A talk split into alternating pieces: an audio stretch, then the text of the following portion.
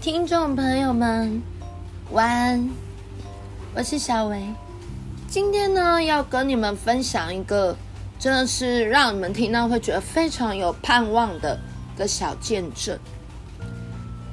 爸爸妈妈，你们可曾遇过家里的孩子都一直可能一直在玩电脑，还是玩电动？也许就是关在家里足不出户，长久也许都没有工作。我鼓励你们一定要把神孩子交给神，你们不要天天去责骂他们。当然也不是进去鼓励他们说啊，你好好打电动，或是说你们也下去打电动陪他一起打电动，这都不好。我觉得任何情况只有上帝最了解你的孩子。所以你一定要把你的孩子交托给上帝。你说我还不认识神，那没有关系啊，你现在就可以来认识他。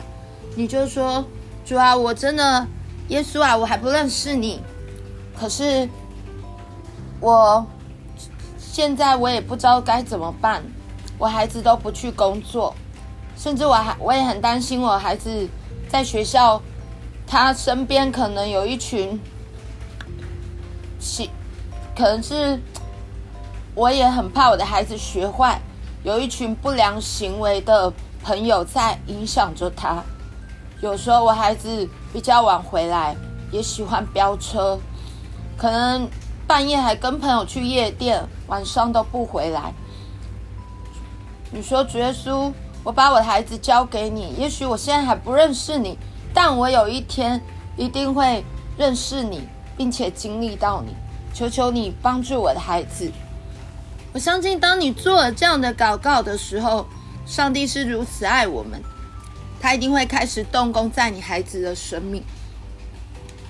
小薇之前其实就有跟你们分享过，我也曾经是一个这样颓废糜烂的一个人，可是我父母从来没有放弃过我，他们没有天天。打骂我，也不是下来陪我打电动。当我坐在那个英雄联盟前面，不停的在打的时候，我爸爸只是端了杯咖啡进来给我，就走出去了。吃饭的时候，我也没有跑去客厅吃，我就是在我的房间，反正就是在我的房间。那时候我也有交往的对象，那。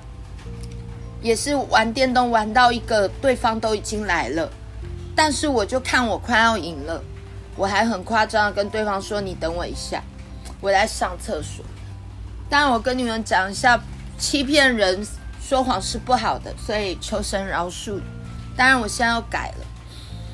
如果你们真的是担心你的孩子，当然你知道我后来是真的可能是父母，就是我相信是他们长久为我来的祷告。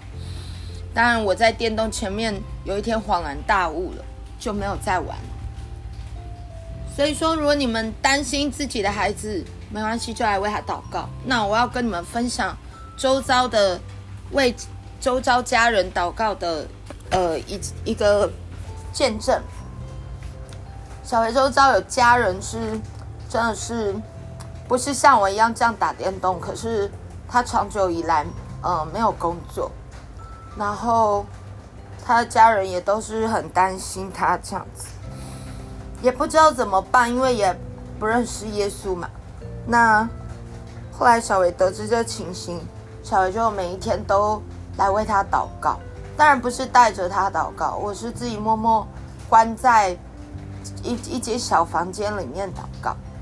我求神替他开路，我求神为他预备工作。我求神带领他，即便他也不认识主，就我这样祷告下来。当然，我跟你们说，上帝动工的时间不是马上，不是立刻。你们可能听了这些电台，常常会说：“啊，为什么祷告完啊，什么都没有，还是一样？”或者祷告完呢？啊，明天、后天，一个月过去了，一年过去了，什么也没有啊？祷告真的有用吗？我真的跟你们说，要耐心的交给神，因为他的时候是最好的。也许你想现在看见，你想要明天看见，一个月后看见，不代表你认为的时机就是最好的时机，因为人还是有可能再堕落回去。当然，经过我长久的祷告以后，足不出户的家人，有一天我竟然两年后，我听到他出去找工作，而且已经有工作，现在有非常稳定的工作。我感谢神，跟你们分享这个见证，是希望你们不要放弃任何你们的孩子，或者说你自己本人，真的就还坐在那边，每一天没有工作，也许找不到工作。也许你早早起来就去便利商店买一份报纸在看，可是都没消没息，都被公司退货。那你来认识耶稣，我也鼓励你们去看真情部落格。这一期的真情部落格也是在讲一个先生，他本来有工作，就他突然失业，而且是三三大厂牌都是很大的公司。可是他约遇到的就是约聘，不然就是遇到人家突然把他 fire 掉。当然，在他认识他早就已经是基督徒认识主，可是上帝却在这三次他的失业后面修复他跟家人的关系，后面给他更好的工作。现在他有更好的工作了，家人关系也完全修复了。我们一定要相信上帝的带领，对你。对你的孩子，对你的家庭都是最好的。你唯一能做的，不要改变别人；唯一能做的，不要强迫别人。把你的孩子，把你的家人，把你所担心的，通通交给耶稣，他全部都能够处理。那我们一起来祷告，亲爱的耶稣，为着现在一起听的听众朋友们来向你献上感谢。主要我称他们为有福之人，主要我只是一个普通的基督徒，但是他们却愿意花时间来听我的频道，却愿意花时间来听福音，甚至听见证。主要你知道他们的苦，你知道他们的难过，你知道他们的无助，你知道他们也许面临小孩不工作，长期没有工作。甚至你看到社会新闻，也有很多人真的是没有工作，跟父母要钱，父母不给，而酿成悲剧。主要我求你保守这些听众朋友们，他们所担心的一切事情，这些不好的、可怕的，都不要临到他们的身上。主要你引导他们的生命，把他们所担心的人事物，通通交给你。主要主要求你为他们预备。好的工作，为他们的孩子预备美好的前途，主要让他们知道你才是那道路、真理、生命。没有透过你，都不能到天父那里去。觉得说我不知道为什么有感动要来为他们做这个祷告，但是我相信有信心的人就是有福的。当他们愿意今天敞开心胸来接受你。成为他生命的救主的时候，他会知道他明天不再一样。